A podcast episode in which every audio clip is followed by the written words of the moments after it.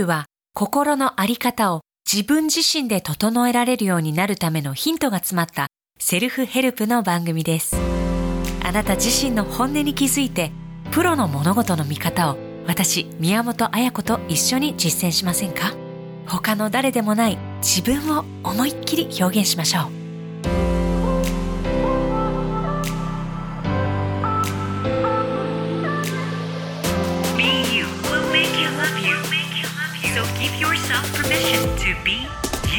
あなたを生きるヒントをお届けしています。セルフヘルププログラム BU。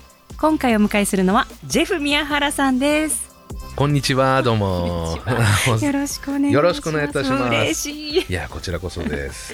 音楽プロデューサーとして活躍するジェフ宮原さん。国内外のアーティストからポップアイコンまでヒット曲を送り出し続けている 音楽プロデューサーです。ジェフ宮原が作った音楽皆さんも一度は耳にしているはずです。日本では SMAP さんとか安室奈美恵さん、 JUJU さん、西野カナさん、うん。ワンオクロック とか、海外だと少女時代とか、東方神起とか、 Boyz II Men とか、もう本当にたくさんのヒットナンバーを手掛けていらっしゃいますね。ヒットナンバーですね。はい。はいありがとうございます。えー日本を拠点に、はいえー活動しつつも育ちは LA というそうですもう本当にマルチカルチャーのバックグラウンドをお持ちのユニークなうんジェフさんに今日は迫ろうと思うんですけれども、ぜひ攻めてください。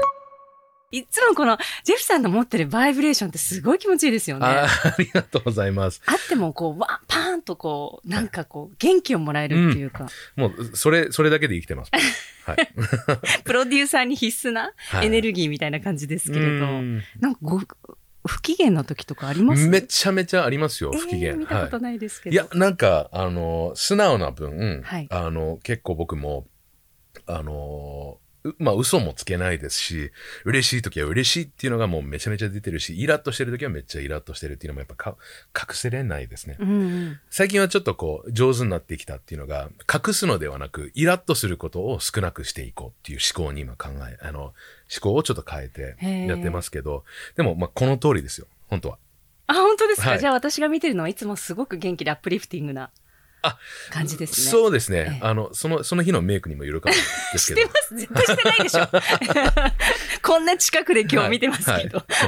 最新技術で。はい。最新技術でね。え、これ、ポッドキャストだから。あ、そっかそっか。そうですね。でも、ジェフさんと一緒に仕事したいっていうアーティスト、本当に大勢いらっしゃると思うんですが、まあ、理由はね、音楽の才能はもちろん人柄にあるのだと、私も確嬉しい信していますあ。りがとうございます。今、日本で活動されていますが、あのー、もともとずっと LA 育ちなんですよね。そうですどんな風にちょっとここにたどり着いたか簡単に教えていただけますか？えー、そうですね。あの、お母さんが韓国、お父さんが日本、そして二人が留学している時に、えーロスで出会って、僕ができきて、あの、それで僕も、はい、あの、ロサンゼルスは17歳まで、えー育ちました。高校高校まで。そうです、そうでです。あの、もう本当ロスのどこってよく聞かれるんですけど、すごいこう、あの、ベタなんですけども、本当にハリウッド。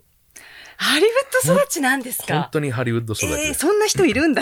いるいるいる。ここにいた。はい。あと、何でしたっけ？日本でもすごい人気だった、そのテレビ番組。あの、ビバリヒ、なんか高校の、あ、ビバリーヒルズ白書。白書高校白書。その学校がモデルになってたのがうちの学校。へー高校です。はい。なんていう高校？Harvard Westlake。ハーバード・ウェストレイクっていう学校で。はい。なので、その、トーリー・スペリング、あのスペリングファミリー、監督のスペリングファミリーも実は、あの、僕の一個上の先輩なのかな？結構じゃあキラキラした。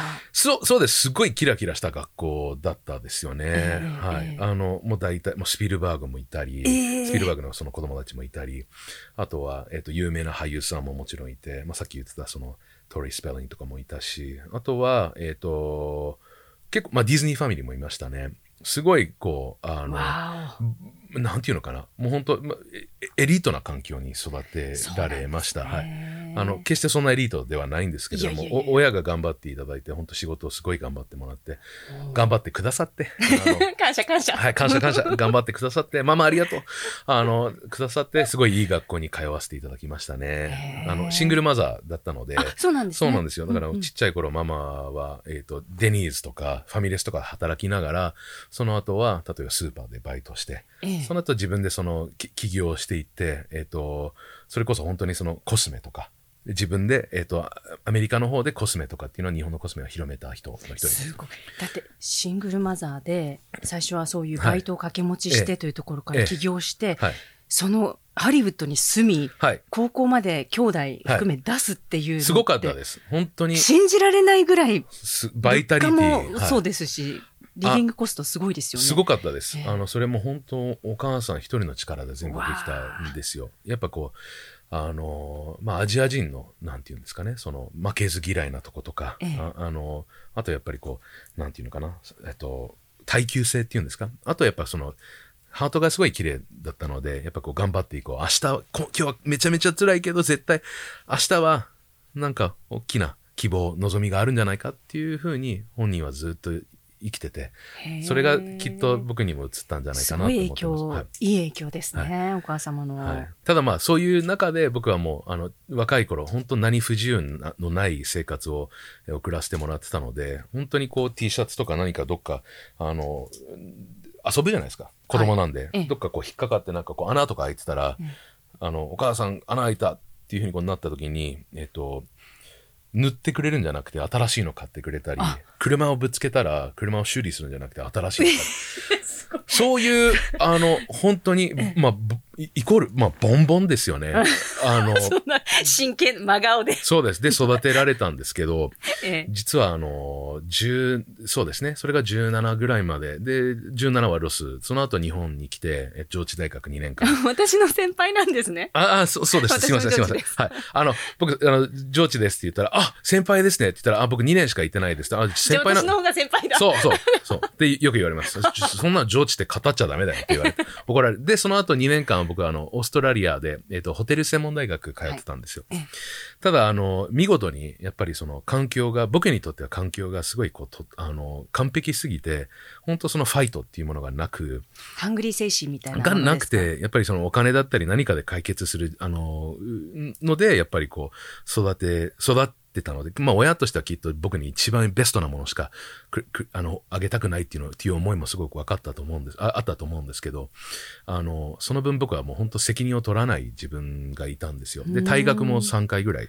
あの、え、3回って退学できるんですか？そそうなんですよ。だから高校も1回。1回じゃないですか、そうなんです。あの、高校で1回。あただ、そ、そこはもう本当にギリギリセーフで、もうスライディングで、じゃあもう来、もう1年だけが、じゃあ頑張らせてあげますよ。その代わりうま、途中からうまくいけなかったらぜひもう書いてください。で、上智大学も僕も実は退学になって。上智退学ですよ。なかなかいないですよね あ、。聞いたことないですね、私。上智退学。留留年っていうのはあるけれど。はい、退学、退学。退学はい明日、来年来ないでって、もう あの、言われて。で、退学。で、えっ、と、で、オーストラリアも、こ一応、コーネル大学っていうすごくこう、有名な、あの、看板が、冠がついてるんですけれども、オーストラリアで姉妹校があって、そこも退学。で、最終的には、学校のキャンパス内100メートル入っちゃいけないっていうルールがあったりもしてて。とにかく、すごいダメでした、僕は。で、感謝もなくて、ダメ息子だったごめんなんですけど。。さいでもなんでうん、そうなって、何がそうさせてたんだと思いますか？その、お金とかじゃないと思うんですよ。あその、お金があったからとか、ボンボンだからとかじゃなくて、ああとは何がそうさせてたんですかね？あとはもう、うわかりやすく言うとパパがいなかったっていう。8歳から、はいあの、お父さんが、うんあの、じじゃあ出張行ってくるって言って、えで、これもう僕もすごい覚えてるんですけども、クリスマス前だったんですよ。11月、12月ぐらいに入った時かな。ええで、あの、クリスマスぐらいには25日には帰ってくるかなと思ってたら、そこから、えー、33年経ちます。まだ出張で、出張で忙しいんだろうなって。遠いな どこ行ったんだろう、出張。す。すごい忙しいから。そうなんですねで、やっぱこう、そういうのもあって、まあお母さんもずっと、あの、多分パパのことを嫌いになってほしくないから、あの、仕事で忙しいから今年もこ帰ってこれないとかっていうのをずっと言ってて、でそれも僕も本当に15、6ぐらいまでそれを信じてたと思います。本当に仕事が忙しくて。本当に帰って。その原因は何だったのかって今になって今になってわかりますた部分があるんです。はいはいな、なん、まあ、まあ、こういう、こういうご時世だし、僕も全部自分の、あの、人生っていうのをオープンにしてるから、あの、もう、もう一人、もうい、もう一家、もう家族をもう一つなるほど、なるほど。作って、はい。っていうの、っていう状況ですね。それも知った時はショックですね。それは何歳ショッぐらいの時に？ク、そうですね。それもう、17ぐらいかな。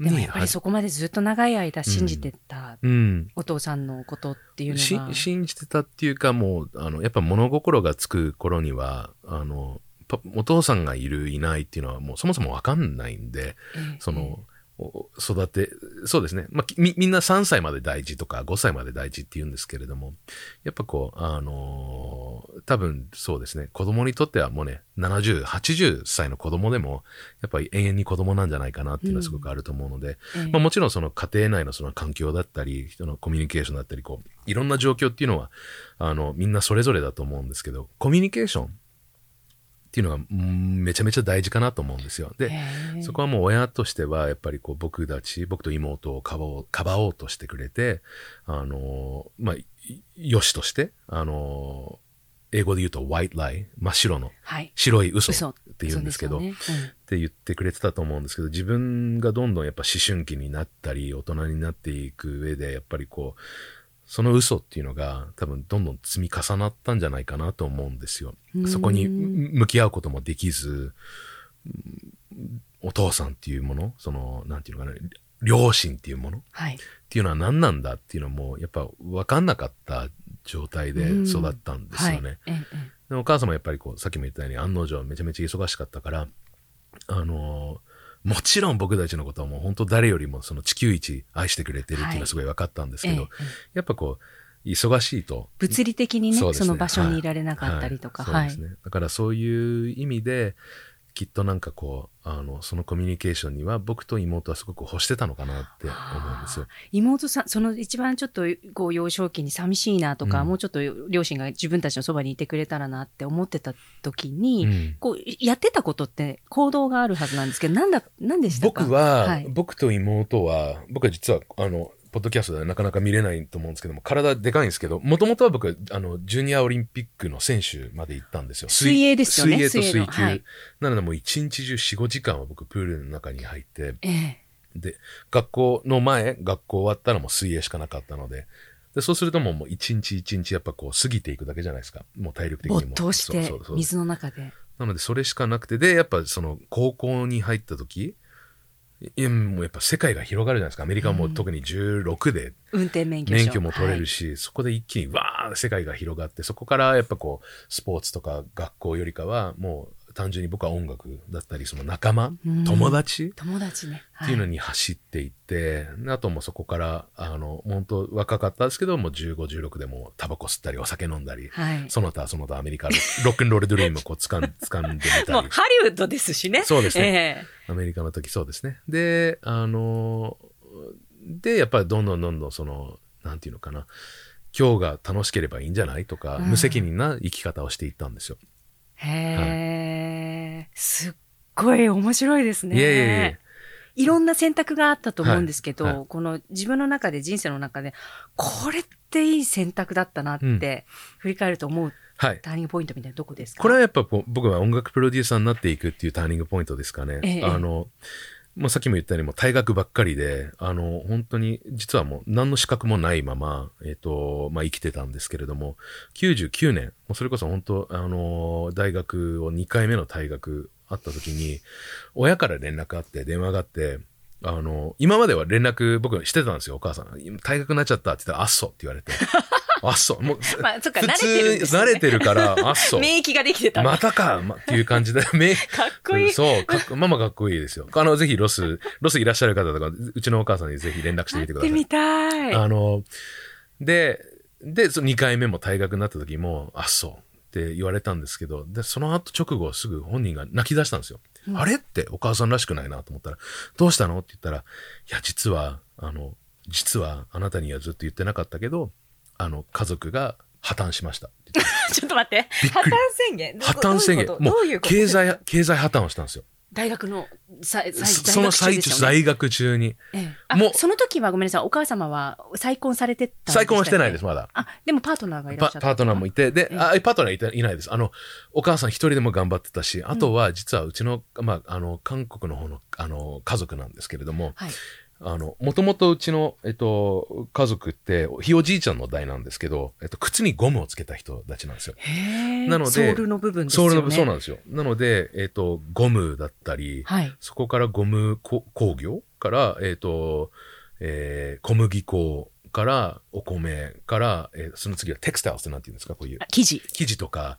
で、最終的には、えっ、と、医薬品、あの、になったんですよ。幅広く。で、いつの間にかなんかこう財閥的な感じに、はいはい。あの、うひいおじいちゃんの代はそうなんですけど、じゃあお母様はかなりのお嬢様だったんです、ね、ではあったんですけど、やっぱう。こう、あの、お父さんと結婚するときには猛烈反対されて家族に一回縁縁を切られたっていうのがあって、それで本人がな家族に、おあの、自分のお母さんとかお父さんに頼らずに自分がそのアメリカの方で自分で生活をスタートしていって、自分で自ら、あの、道を道を切りい開いたんですよ。でも、おおじいちゃんの方の、あの、財閥のね財おじいちゃんが、えっと、実は、おじいちゃんが、あの、おじいちゃんもボンボンで育てられてて、で、あの、まあ、いろいろと自分も何不自由のない生活をしてて、やっぱこう、あの、そういう中で、男ってなんかこう、何かしら仕事を絶対自分の旗を立てたい。はい。仕事うまくいきたい。何かの成功を勝ちたい。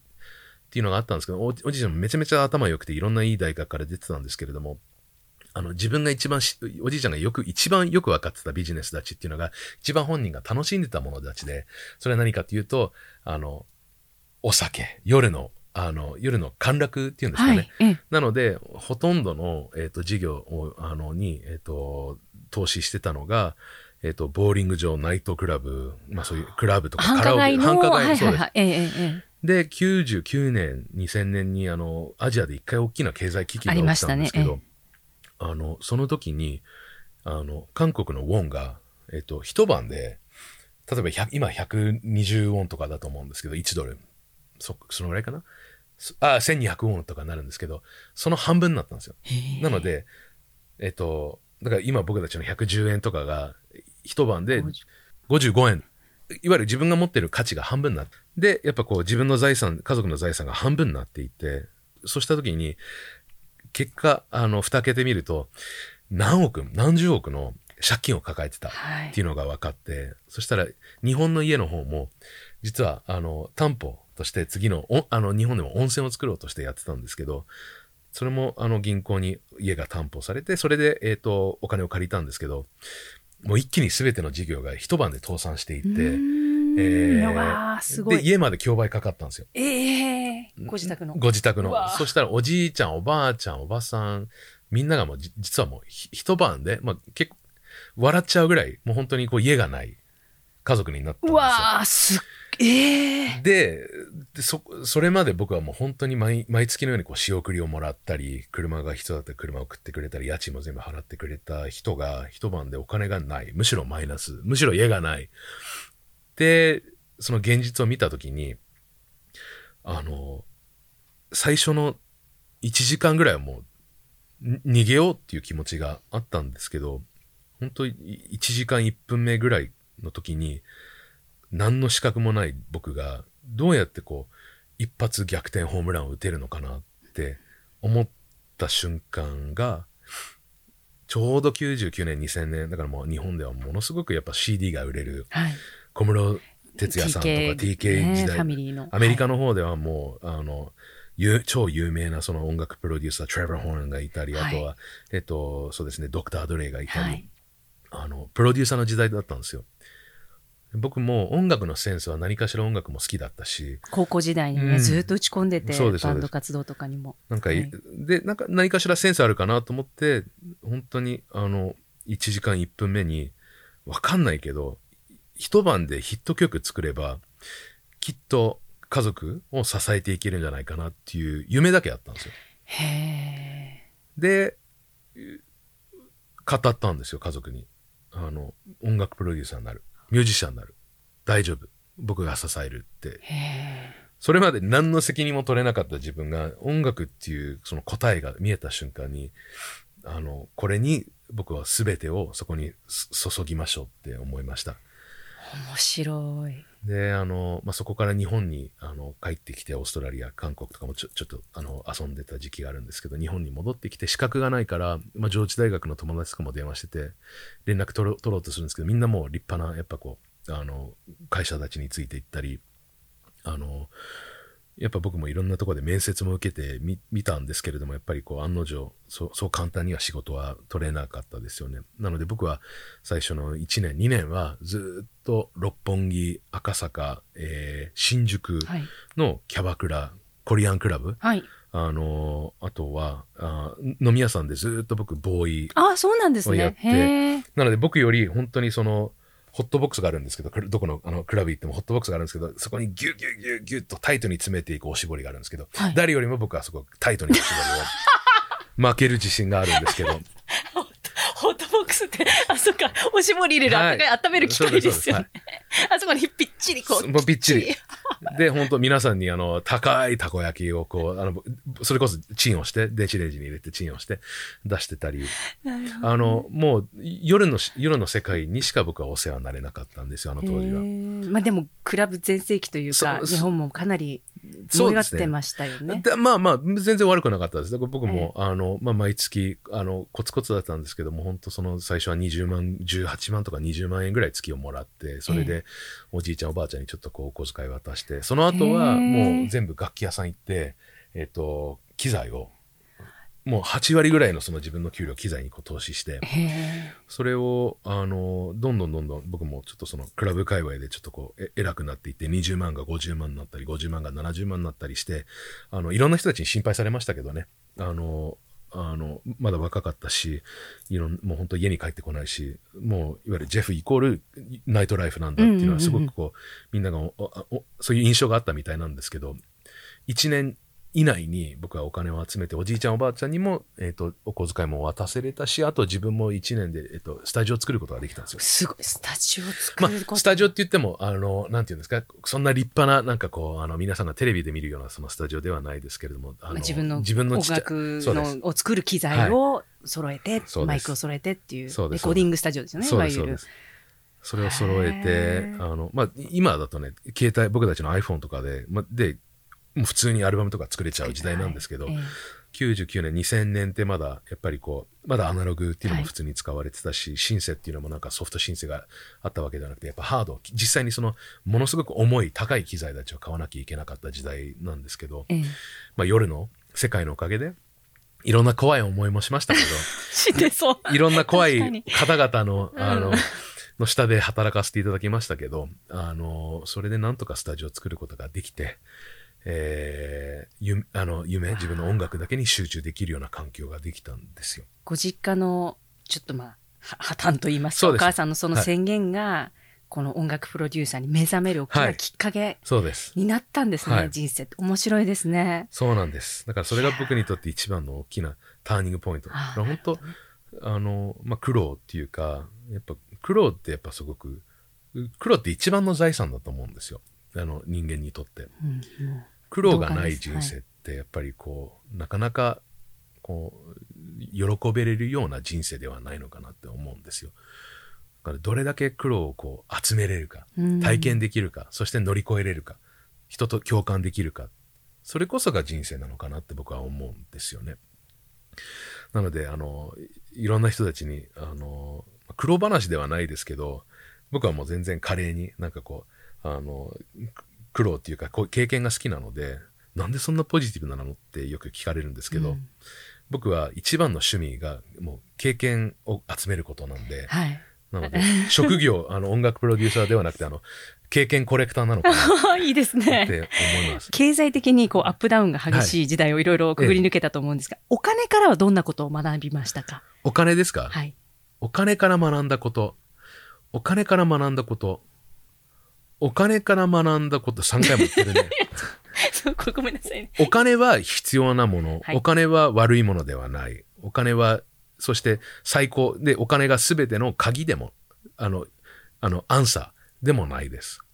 で、お金がいっぱいあることによって、えっと、もちろん人にこう振る舞ったり、人にこう貢献できたりする時もあるんですけれども、自分の心が整ってない中でお金が入ってくると、嫉妬だったり、えっと、グリーディネス、その欲張りにもなったり、あとは、なんていうのかな。あの、やっぱこう、めちゃめちゃ変なとこ、変な方向に行くことっていうのもすごくあると思うんですよ。なので、だ一番の、やっぱその、なんていうのかな。世の中のその、リドルパズルっていうのはお金なんじゃないかなって僕は思うんですよ。あの、いいものでもあるし、人の最高にいいとこも見せてくれるし、本当に人の一番最悪なとこも見せてくれるじゃないですか。だからおお金のために生きるのではなくて、お金はきっと人のために生きてるかと思うので、うん、そういうふうに思考を考え、変えていけるように、最近ようやくなりました。最近はおめでとうございます。はいずっとありがとうございますいえいえいえ。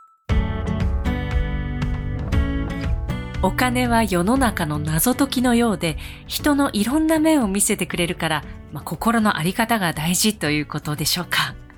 まあ、経済的にもものすごい余裕と大ピンチがあったという、その振り幅もなかなかですよね。そして、経験コレクターって言葉、いい響き。